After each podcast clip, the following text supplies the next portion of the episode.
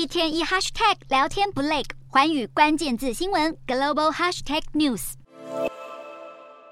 英国哈利王子当地时间二十七日现身伦敦高等法院，连同其他英国名人控告英国的《每日邮报》及《星期日邮报》侵犯隐私权。哈利方面指控《每日邮报》及《星期日邮报》至少从二零零一年年初到二零一三年年底持续追踪他的行动，这些行为甚至包括搜集他前女友的飞机航班资讯，还窃听他朋友的手机语音信箱或手机通话。其他原告还包含知名音乐人艾尔顿强及他的先生、演员伊丽莎白赫利以及裘德洛前。其演员沙蒂福斯特，这些原告也都指控这两家媒体窃取手机讯息、窃听电话、透过不法方式获取医疗记录等，以及委托他人侵入私人物业。这两家报纸都同属于英国发行商联合报业，联合报业则是严正否认各种指控。初步听讯为期四天，法官最后会决定是否要进行下一阶段的法律程序。